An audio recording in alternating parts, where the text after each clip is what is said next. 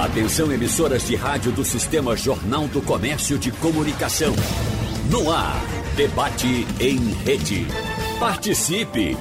Rádio Jornal na internet. www.radiojornal.com.br Bom, vamos começando o debate nesses tempos pandêmicos que, como sabemos, transformou inclusive o nosso estimado lazer, né? Aquela saída para encontrar um amigo no bar, no restaurante, levar a família para almoçar. Bom, atividades que passaram por uma série de mudanças, como estamos acompanhando, né? Então, se o cliente, que é você que nos escuta agora, enfrentou alterações, é bom lembrar que os donos, os empresários de bares e restaurantes também se viram aí no olho do furacão para manter os negócios em alta. E é sobre esse assunto que a gente conversa hoje com os nossos convidados. Lembrando ao nosso ouvinte que nós recebemos a informação agora há pouco da impossibilidade de participação do deputado Felipe Carreiras no nosso debate de hoje. Uh, era importante a presença do deputado, porque ele é autor de uma medida no Congresso Nacional, na Câmara dos Deputados, em que uh, prevê algumas é, algum, alguma ajuda federal para o setor de bares e restaurantes em todo o Brasil.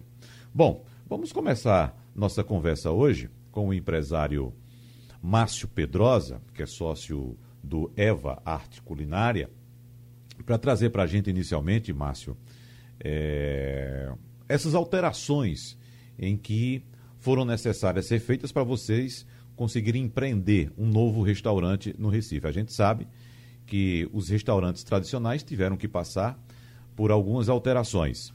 E o restaurante que você empreende, junto com outros três sócios, já nasceu nesse ambiente de mudança, não é? ambiente aberto, ambiente com mesas uh, bastante distanciadas umas das outras, com a possibilidade de distanciamento também entre as pessoas. Então, como é que foi conceber uma ideia neste momento? Foi mais fácil, foi mais difícil? Qual a experiência que você relata para a gente? Bom dia. Bom dia, querido. Bom dia, pessoal da Rádio Jornal. É um prazer estar aqui conversando com vocês, conversando com o Tony. É, o, o, nosso, o nosso projeto. Vocês estão me ouvindo bem? Sim, muito bem. O, o nosso projeto surgiu realmente no meio da pandemia, é, quando juntamos os sócios, é, eu, André, é, que também não pôde estar aqui, é, Júlio e Beethoven.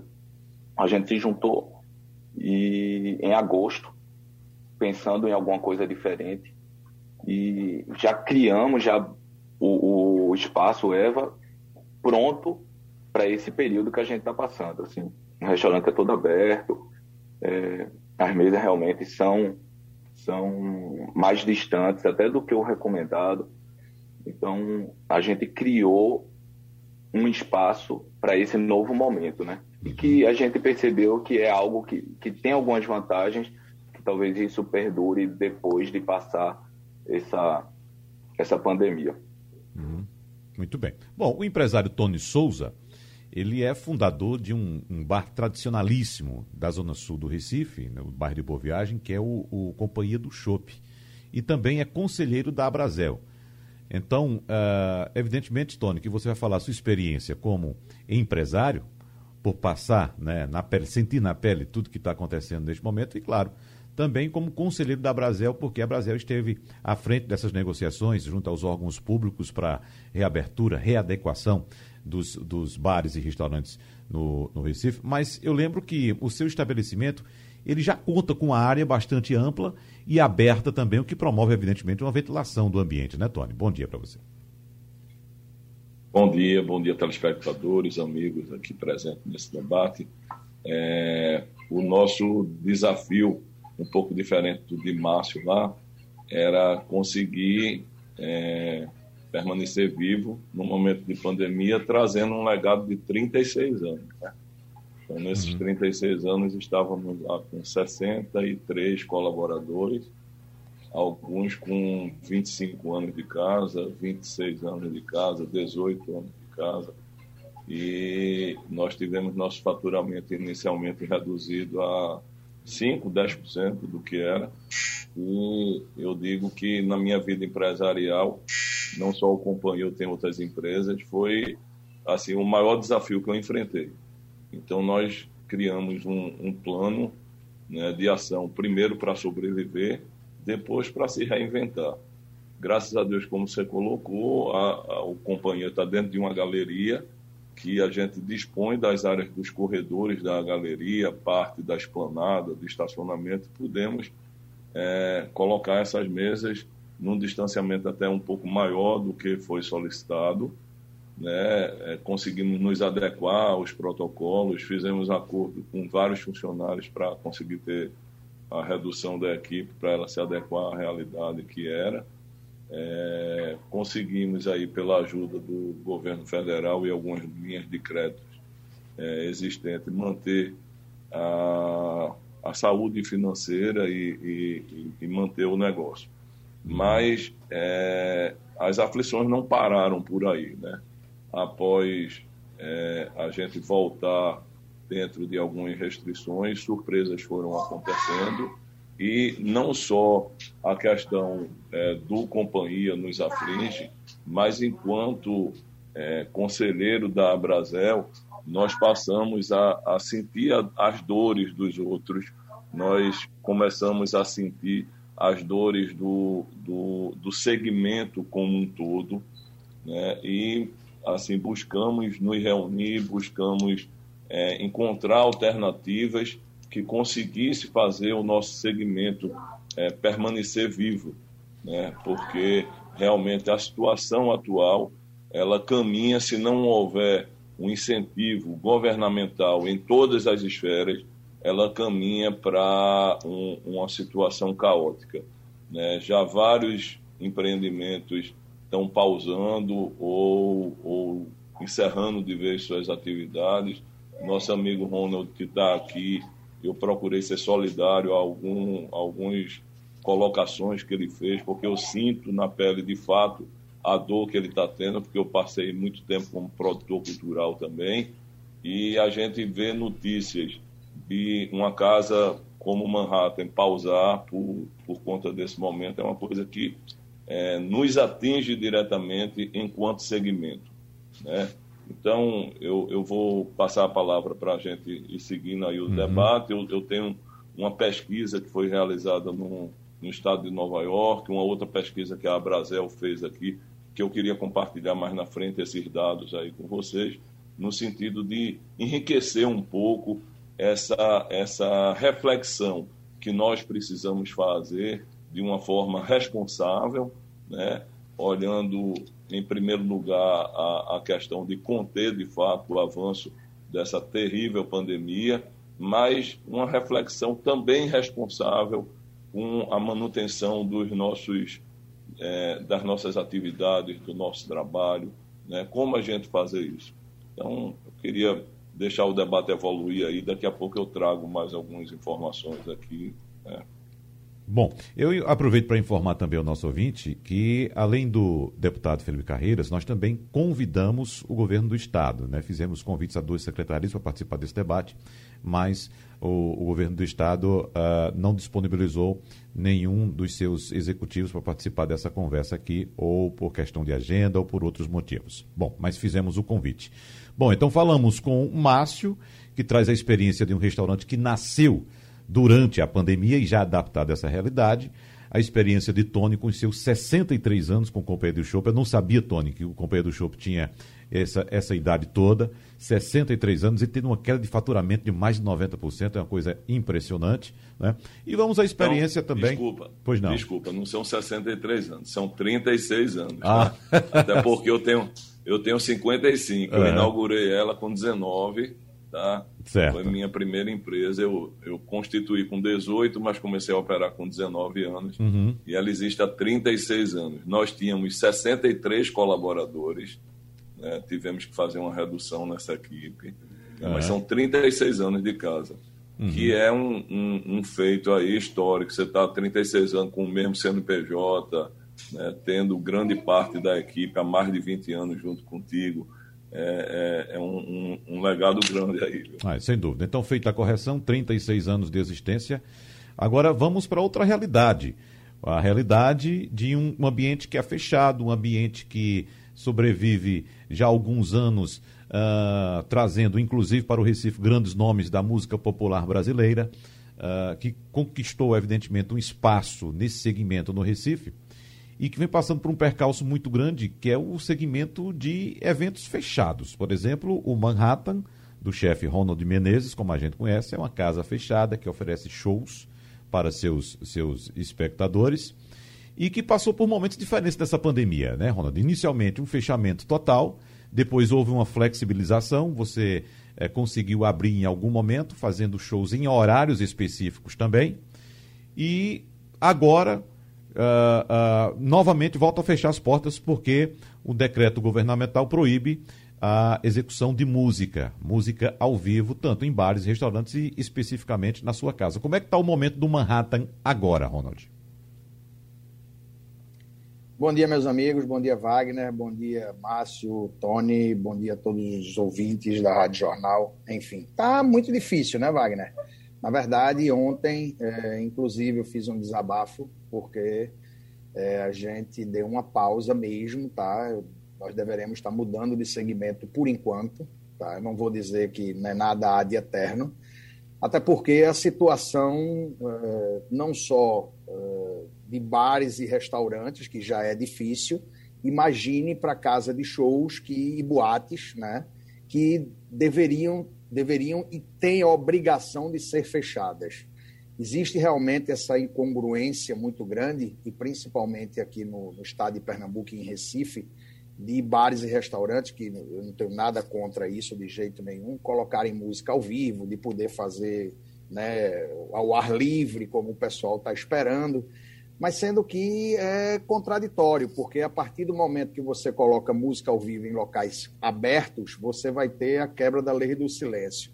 Então, a, essa, essa, essa medida né, do governo veio atingir completamente quem poderia realmente é, trabalhar com música e ter sossego. Volto a dizer, não que eu seja contra que o barzinho ele tenha música ao vivo de jeito nenhum. Eu acho que todo mundo, eu acho que todo mundo tem que trabalhar e a gente está aqui exatamente para isso. Embora existem locais específicos que a gente não consegue trabalhar com outra coisa. Por exemplo, não adianta eu abrir o Manhattan sem ter música ao vivo, porque ninguém vai vir para cá tomar uma cerveja.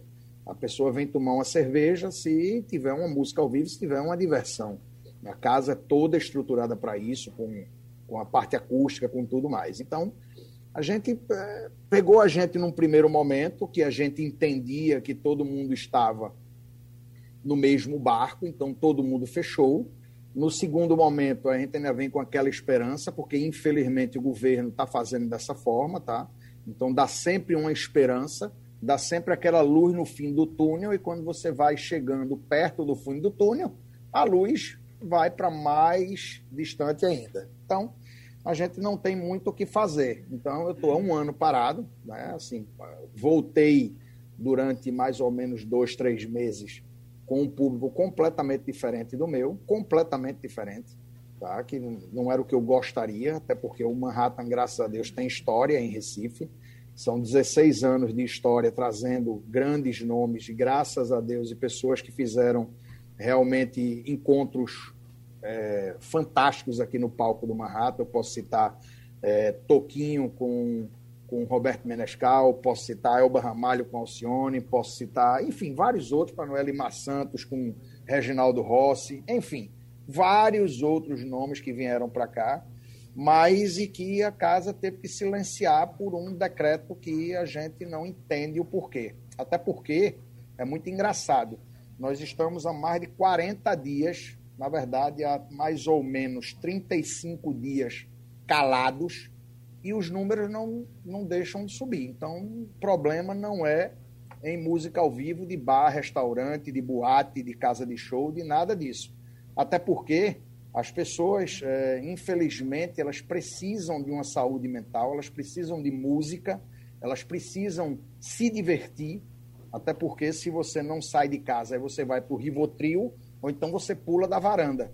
Então, a partir do momento que as pessoas precisam disso, e sair, se divertir, fazer essas.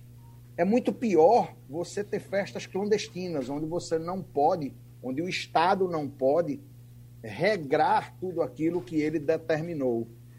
Aí fica difícil. Nós fomos fiscalizados várias vezes, entendeu? Todas as vezes, graças a Deus, só uma vez só que tinha duas pessoas pagando conta e a gente estava sem máscara e nós fomos autuados, mas todas as outras vezes tudo ok, como vários outros boates, vários outros bares e restaurantes, mas a gente se sente acuado, porque é muito difícil a gente sair de mocinho como eu estava dizendo ontem no vídeo, por exemplo, que a gente sai de uma posição de glamour. Pessoal chegava para mim e dizia: Ah, você é Ronald Menezes do Manhattan, você é amigo de Alcione, você é amigo não sei quem, você traz Alcione, você faz isso. E hoje em dia a gente é visto, a gente é visto feito bandido, né? Era mais fácil a gente é, trabalhar com coisa ilegal, ilícita, que a polícia não ia estar na nossa porta o tempo todo, do que hoje em dia trabalhando com música ao vivo para a gente só querendo fazer realmente o nosso trabalho. Aí fica bem difícil nossa situação, eu estou completamente fechado. Inclusive, para me livrar um pouco, como o Tony falou, por exemplo, a gente tem que sair procurando algumas, né? Márcio fez uma ideia nova de botar é, embaixo de não sei o que, mesa aqui, mesa ali, que eu acho que todas as ideias são realmente bem válidas. Eu acho que, inclusive, o restaurante dele é um restaurante que vai perdurar bastante porque é bem agradável, mas é, fica muito difícil se a gente não começar a trabalhar com outra coisa. Por exemplo, uma das empresas, eu vou até não vou fazer comercial, nem estou fazendo merchandising para ela, mas uma das empresas que deu a mão para a gente foi a Ambev. Eu hoje em dia eu sou Zé Delivery, tá? Então tem um aplicativo da Ambev que a gente envia bebida gelada, é, comida pré-pronta, porque se não fosse isso, eu já tinha enlouquecido, entendeu? Se a gente não direciona para uma outra coisa, a gente fica realmente com a mão na frente e outra atrás. E para finalizar, o que, o que eu fico mais triste com tudo isso é que é como se a gente não existisse. É como se o bares e restaurantes com música ao vivo, estilo boate, ou vários outros, tem o Money Deck, tem o Seu Esconde, tem o Demet, tem não sei o quê, vários outros que realmente têm como seu objeto principal uma música e um entretenimento mais forte, que é diferente até um pouco de Tony, por exemplo, que tem uma, uma, uma carne na brasa fantástica, tem aquele arroz, arroz malandrinho fantástico, tá então vende realmente comida. Nós que estamos com um entretenimento, a gente é esquecido. A gente é como se a gente fosse jogado na sarjeta, como se dissesse assim, não, é, essa galera daí vamos esquecer, faz de conta que não existe. Por quê? Porque não tem nenhuma ajuda do governo, não tem nada e a gente fica nessa situação. É. A respeito dessas reclamações, é, nós temos outros exemplos também de grandes eventos que foram cancelados, como sabemos. É, eu, posso até classificar os maiores bares do Brasil, né? Eu digo a, a respeito o São João do ano passado, que não existiu, não teve. O carnaval deste ano, não teve carnaval no Brasil, com exceção, evidentemente, das festas irregulares, que foram combatidas quando foram descobertas pelos órgãos policiais. Nós certamente não teremos também o São João neste ano de 2021 e há quem pense, inclusive, colocar em risco até o carnaval de 2022.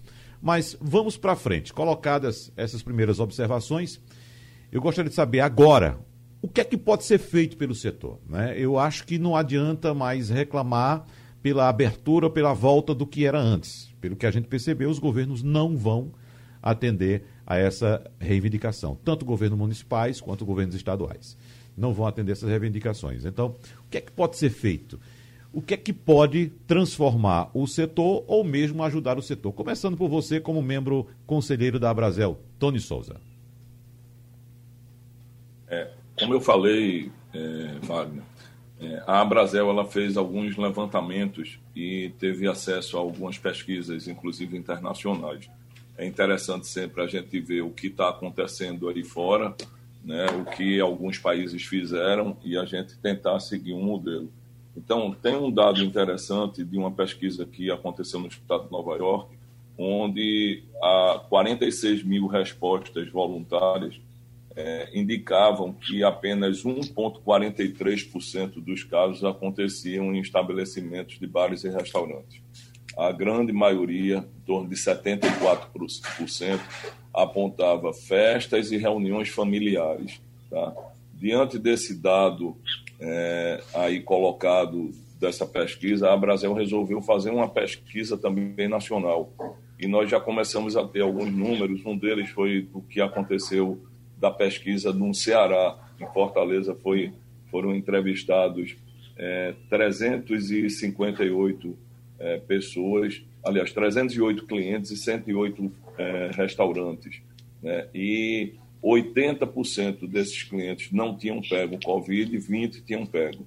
Esses que pegaram, eles indicavam, na sua grande maioria, festas clandestinas, é, reuniões familiares e transportes públicos. Né? Apenas uma pequena maioria indicava uma possibilidade de, de contágio dentro de bares e restaurantes. Então, dentro dessa, dessa, dessas pesquisas que acontecem mundo afora, é, a gente vê que o segmento ele deveria ser tratado de uma forma diferenciada, né? ou seja, os protocolos estão aí, os protocolos precisam ser seguidos, né? E a gente vê que em torno de 93% dos estabelecimentos eles seguem os protocolos. Então, seria uma força-tarefa no sentido de combater as festas clandestinas e regulamentar, regularizar cada vez mais o uso de equipamentos legais, o uso de estabelecimentos que são legais e que buscam cumprir os seus protocolos, porque uma vez os protocolos seguidos, já é, é certo, já é conhecido que esses lugares eles, eles não, não oferecem um risco de contaminação, havendo a, a, o rigor nos protocolos. Então, esse seria um, um, primeiro pleito. Um segundo pleito é a gente observar, por exemplo, eu tenho um primo que tem um estabelecimento na Espanha. Né? Na Espanha, o que é que aconteceu? Houve lockdown, houve lockdown, mas a empresa ela recebeu um subsídio, ela recebeu um, um, um auxílio é, governamental, financeiro, Todos os seus colaboradores foram colocados em seguro-desemprego sem prazo determinado para isso acontecer. Então, se há um lockdown, o Estado, Estado que eu falo é todas as esferas, né? mas o Estado precisa dar um suporte, porque porque é, é, são empregos ali que vão ser, vão ser encerrados. Então, se um determinado segmento ele precisa ser interrompido, né, o Estado precisa entrar para dar um suporte. Então, se a realidade nossa não, não é semelhante a uma realidade da Espanha, mas, por exemplo, é, o que a gente arrecada de imposto para o Estado, ele é insignificante em relação a, outra, a outros segmentos econômicos. No entanto, a quantidade de empregos que nós geramos, ele é substancialmente é, é, importante né, dentro da, da, da economia do Estado. Então, poderia haver um, um período, né, se aprovar uma lei onde o segmento ficasse ou isento ou tivesse um tratamento tributário diferenciado, onde a gente tivesse aí pelo menos um ano de um tratamento fiscal, um tratamento tributário diferenciado para ser um suporte, uma ajuda àqueles que estão conseguindo permanecer. Né? Isso eu falo em todas as esferas, ou seja, a esfera estadual, a esfera municipal, a esfera federal. Ao contrário, nós fomos notificados sobre aqueles impostos que nós não conseguimos pagar durante a pandemia. Né? Então, nós estávamos com o estabelecimento funcionando, faturando 20% do que faturava, 30% do que faturava, sem conseguir pagar as despesas, e tivemos a possibilidade de postergar o pagamento dos tributos. Muitos, quando voltaram, ficaram sem conseguir pagar ainda esses tributos. E todos esses estabelecimentos eles foram notificados a pagar. Né? Depois surgiu um, uma, um programa de recuperação fiscal, mas esse programa de recuperação com parcelas imediatas. Alguns estão conseguindo fazer, outros estão sem oxigênio, não estão conseguindo pagar. Então a gente precisava de uma moratória a gente precisava de um tratamento fiscal diferenciado por um período aí de no mínimo 12 meses. Aqueles que contraíram é, é, financiamentos, como nós mesmos precisamos de um suporte é, financeiro, nós estamos com a carência vencendo agora, a partir de maio. Alguns vão ter sua carência vencendo em maio, em junho, julho, e vão precisar começar a pagar seus financiamentos. Como começar a pagar um financiamento se a gente ainda não conseguiu voltar às nossas atividades num, num, de uma forma normal? Quanto mais uma forma com incremento, com um crescimento para nos permitir pagar. Então, seria necessário, dentro da esfera federal, é, deputado Felipe Carreira, se estiver nos ouvindo aqui, nós pedimos o seu apoio, já que o senhor é tão é, é, assim, ligado ao, ao, nosso segmento. Então, é, é, alguma, algum projeto de lei né, federal que houvesse um tratamento diferenciado para o segmento e que houvesse uma ampliação de carências para os, os financiamentos públicos que foram dados. Né, um tratamento tributário diferente aos deputados estaduais que estão aí nos ouvindo, um projeto de lei estadual que trate de forma diferenciada o segmento.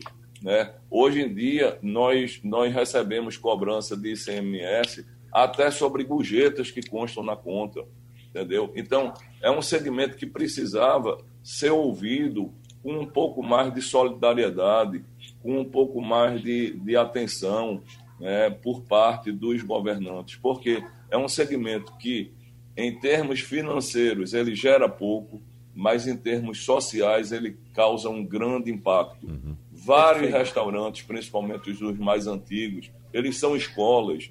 Eu lá dentro de, sei lá, eu acho que eu já recebi mais de 2.500 funcionários. Um dia desse a gente estava vendo nesses 36 anos.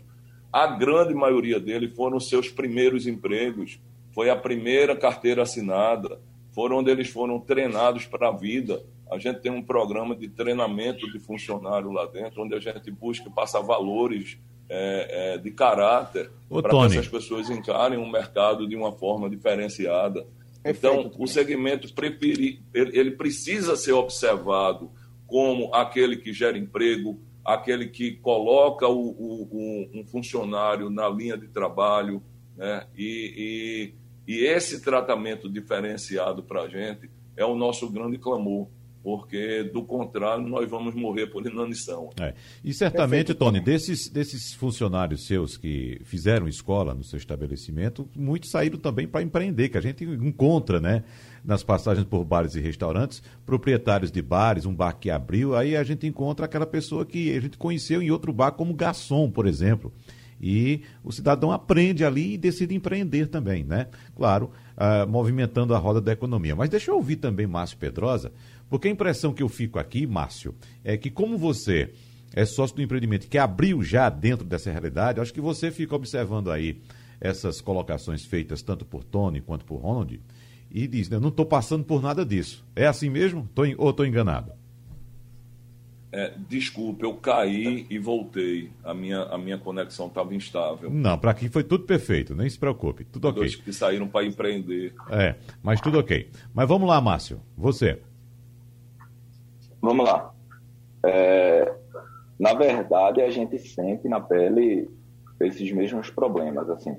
É fato que o, o, o EVA que foi criado nesse momento, a gente já pensou em, em várias, várias situações que pudessem a gente funcionar da melhor forma possível, já adaptado para esse momento, né?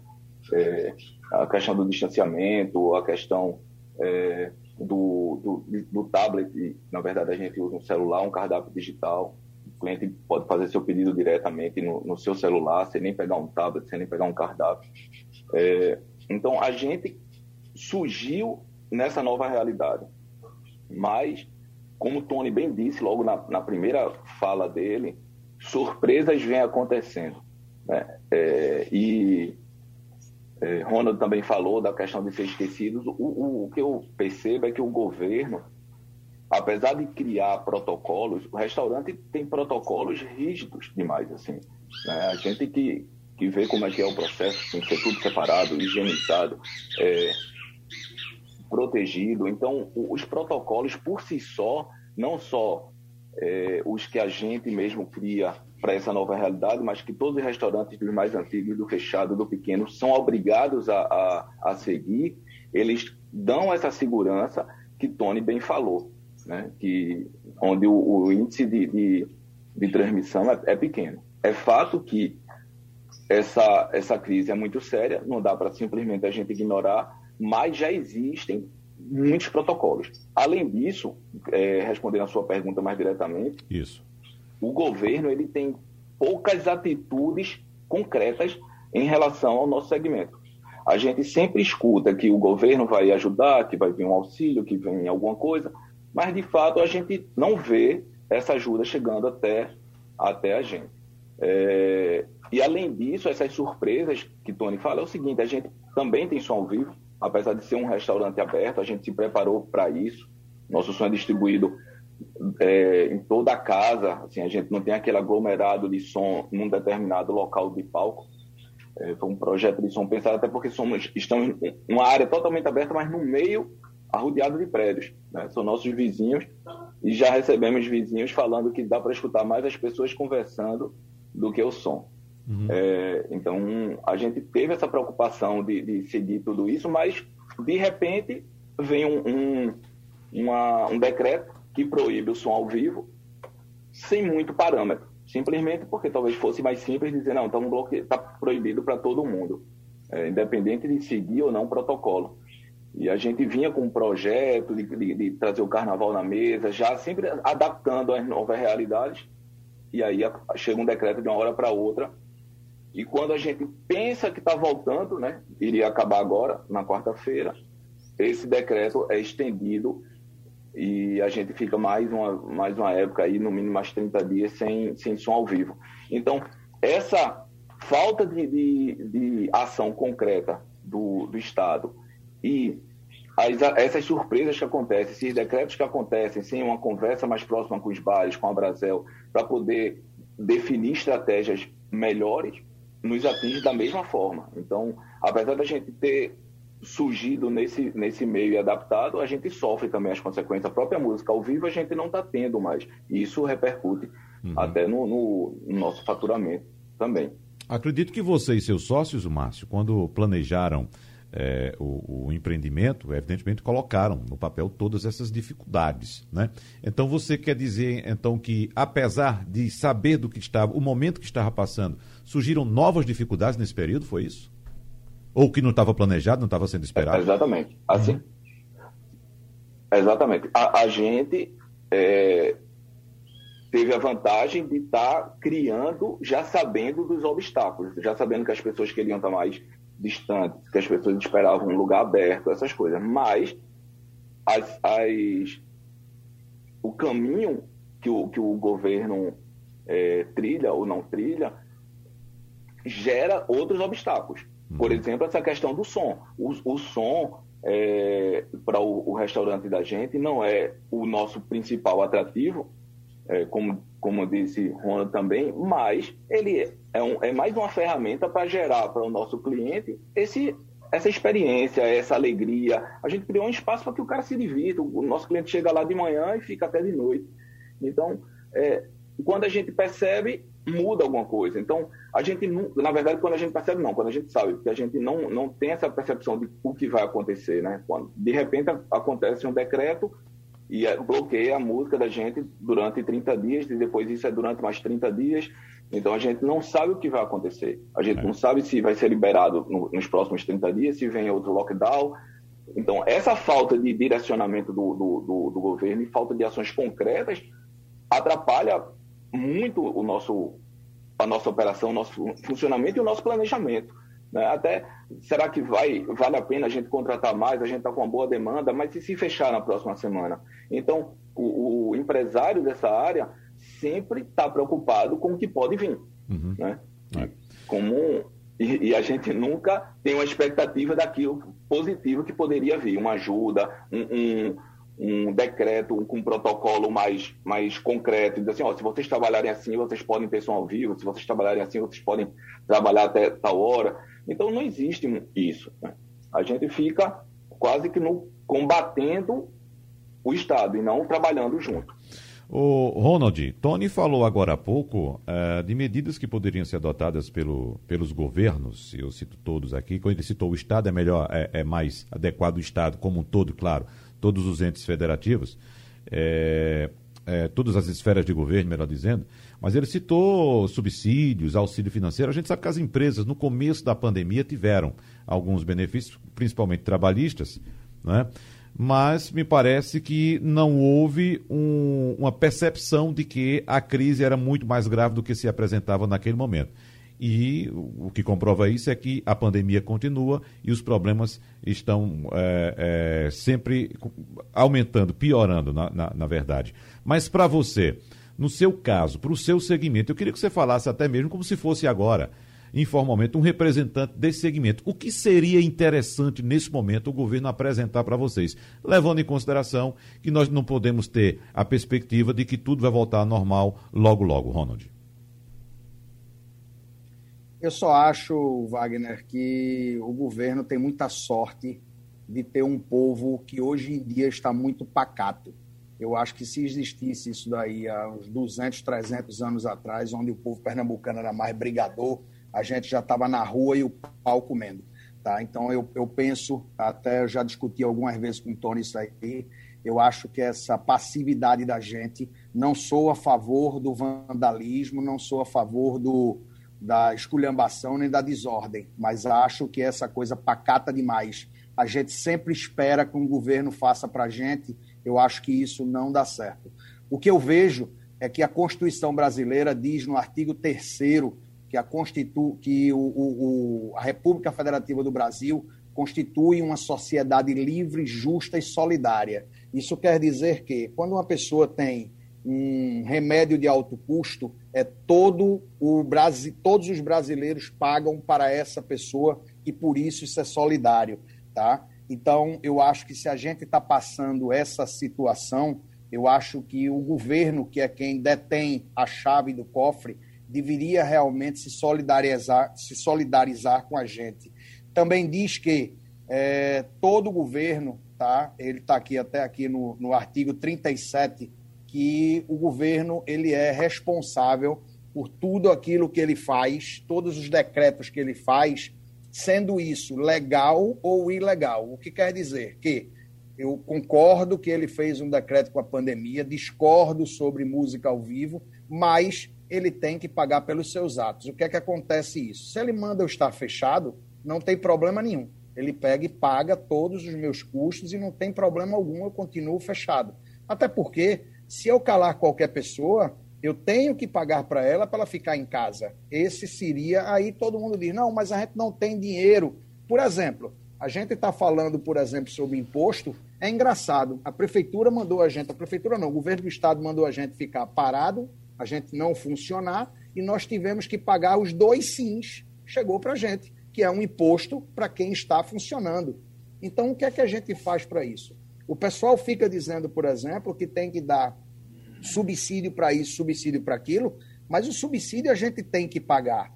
Nós estamos precisando de ajuda. O governo poderia ter chegado para todos os, todos os bares e restaurantes, por exemplo. Ele compra quentinha de algumas empresas e poderia ter dito assim: olha, vamos fazer o seguinte: eu quero do Manhattan, digamos, mil quentinhas por dia, eu quero do seu Visconde mil quentinhas por dia, eu quero não sei quem, eu estou só citando alguns.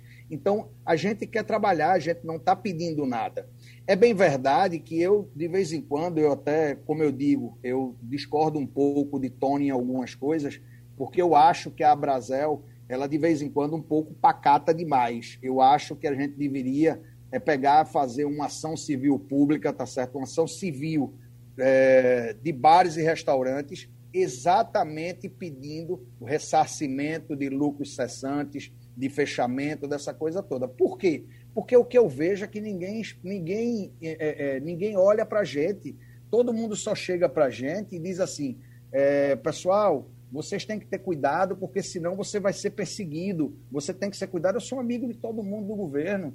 E ninguém olhou para mim, ninguém deu um telefonema para mim para chegar para mim e dizer: Ronald, qual é a dificuldade que tu estás passando? O que é que a gente pode fazer? O Manhattan é uma casa histórica na cidade do Recife.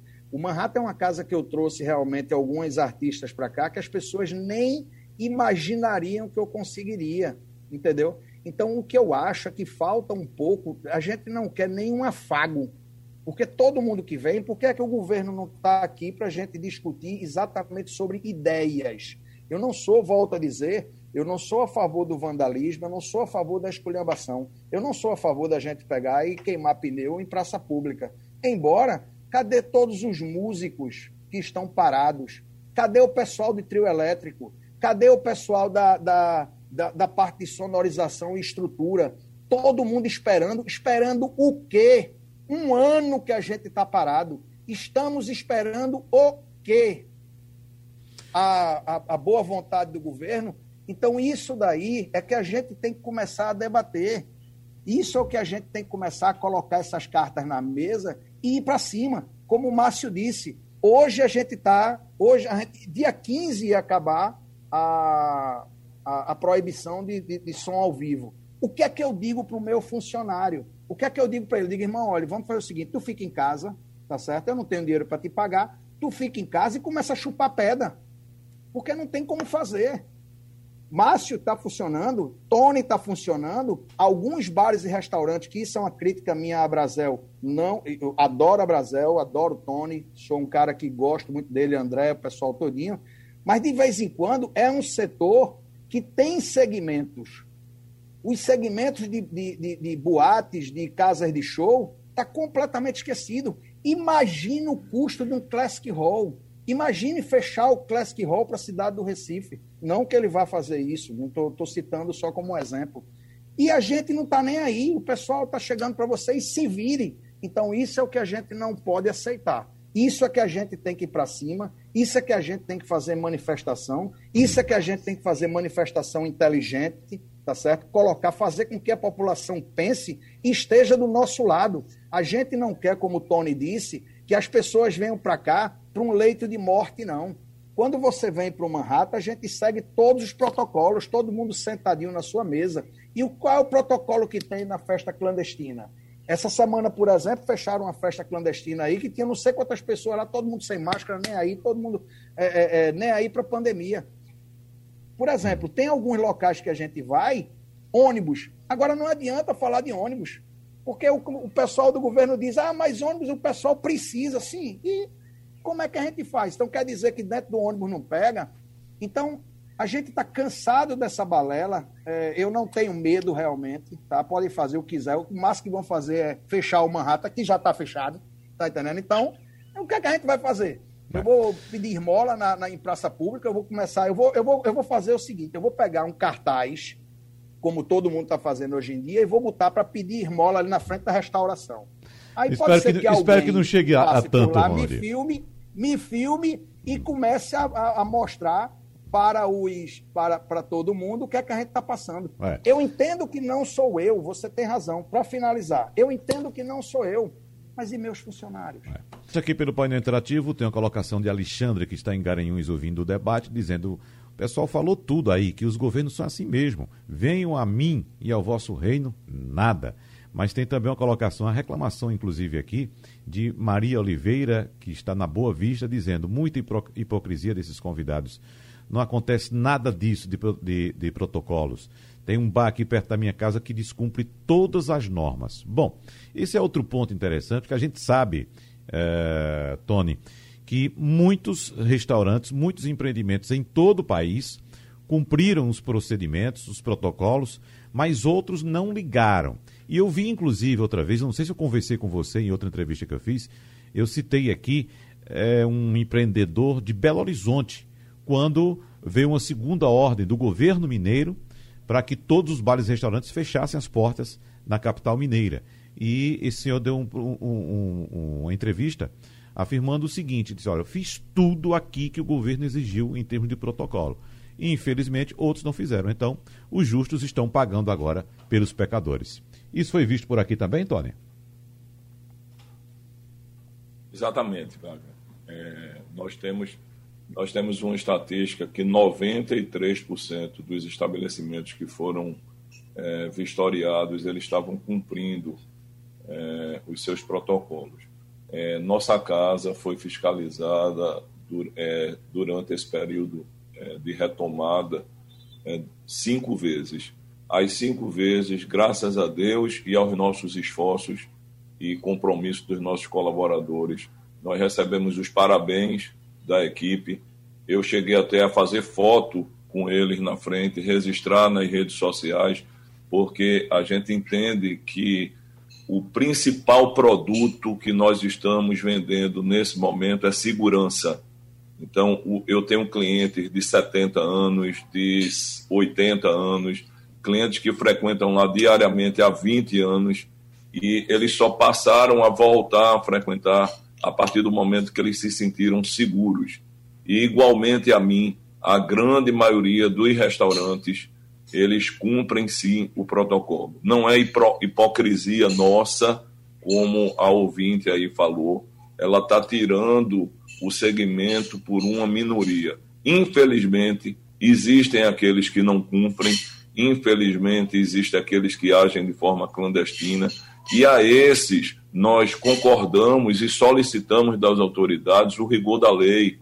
Nós sempre fomos a favor de todos os protocolos que foram colocados de forma equilibrada. Né? Agora, a gente precisa é, é, fazer com que o que aconteceu em, em Belo Horizonte e o que acontece aqui em determinados momentos, como esse agora da proibição horizontal de música ao vivo, seja ela qual for, em qualquer lugar, ele está proibido. Um simples, uma simples música ambiente, às vezes, é, é, sendo ao vivo, ela não pode ser executada. Então a gente acha que isso é exatamente os justos, a grande maioria dos justos, pagando por uma minoria que realmente trabalha de forma irresponsável. Né? Isso é lamentável, é visto em outros segmentos também, mas no nosso eu acho que a gente foi penalizado de uma forma assim além do, do normal. Nosso segmento ele já cumpre protocolos é, é, sanitários desde sempre. Se a gente pegar as leis da, da vigilância sanitária da Anvisa, ela tem protocolos para tudo. E esses protocolos são muito bem fiscalizados pela vigilância sanitária e a grande maioria dos estabelecimentos eles cumprem sim, né? É, sempre houve e, e vai haver da nossa parte, do segmento e da associação, uma boa vontade em atender aquilo que é solicitado, tá? Mas nós entendemos que esses protocolos eles devem ser construídos. As pessoas precisam ser ouvidas. Por exemplo, as restrições que houveram é, no Carnaval para o Centro Histórico de Olinda e para o Recife Antigo, é, ela, no que tange movimentos de rua, ambulante e tal, existe um, um, uma coerência nisso que está feito. Mas os restaurantes que ali estavam seguindo seus protocolos, sem intenção de fazer festas, que estavam ali para atender um turista que precisava de um lugar para se alimentar, né? eles foram fechados e foram fechados da noite para o dia. Então as pessoas criaram estoque, as pessoas compraram, encheram suas câmaras, compraram bebidas, produtos perecíveis com prazo de validade e nas vésperas do funcionamento eles tiveram é, é, a medida sendo avisada. Então, okay. precisa haver, da mesma forma que espera da nossa parte, uma empatia de colaborar, porque eu acho que a missão de todo cidadão colaborar para que essa pandemia é, se encerre, né, para evitar contágio, mas precisa haver uma empatia por conta dos entes é, governamentais com o nosso segmento né, e, e, que seja olhado aqueles que estão fazendo de forma correta para que eles sejam enaltecidos. Né? Você, você vê é, determinados lugares que, inclusive, deram uhum. publicidade as casas que estavam fazendo, é. estavam cumprindo o protocolo de forma segura. Né? Ok, Tony. Muito obrigado então pela sua participação aqui como conselheiro da Abrazel. Tony Souza, tivemos também a participação de Márcio Pedrosa, que é sócio do restaurante Eva, e Ronald Menezes, produtor de eventos e proprietário também do Manhattan Café Teatro. Muito obrigado a todos. Sugestão ou comentário sobre o programa que você acaba de ouvir, envie para o e-mail ouvinte@radiojornal.com.br ou para o endereço Rua do Lima 250, Santo Amaro, Recife, Pernambuco.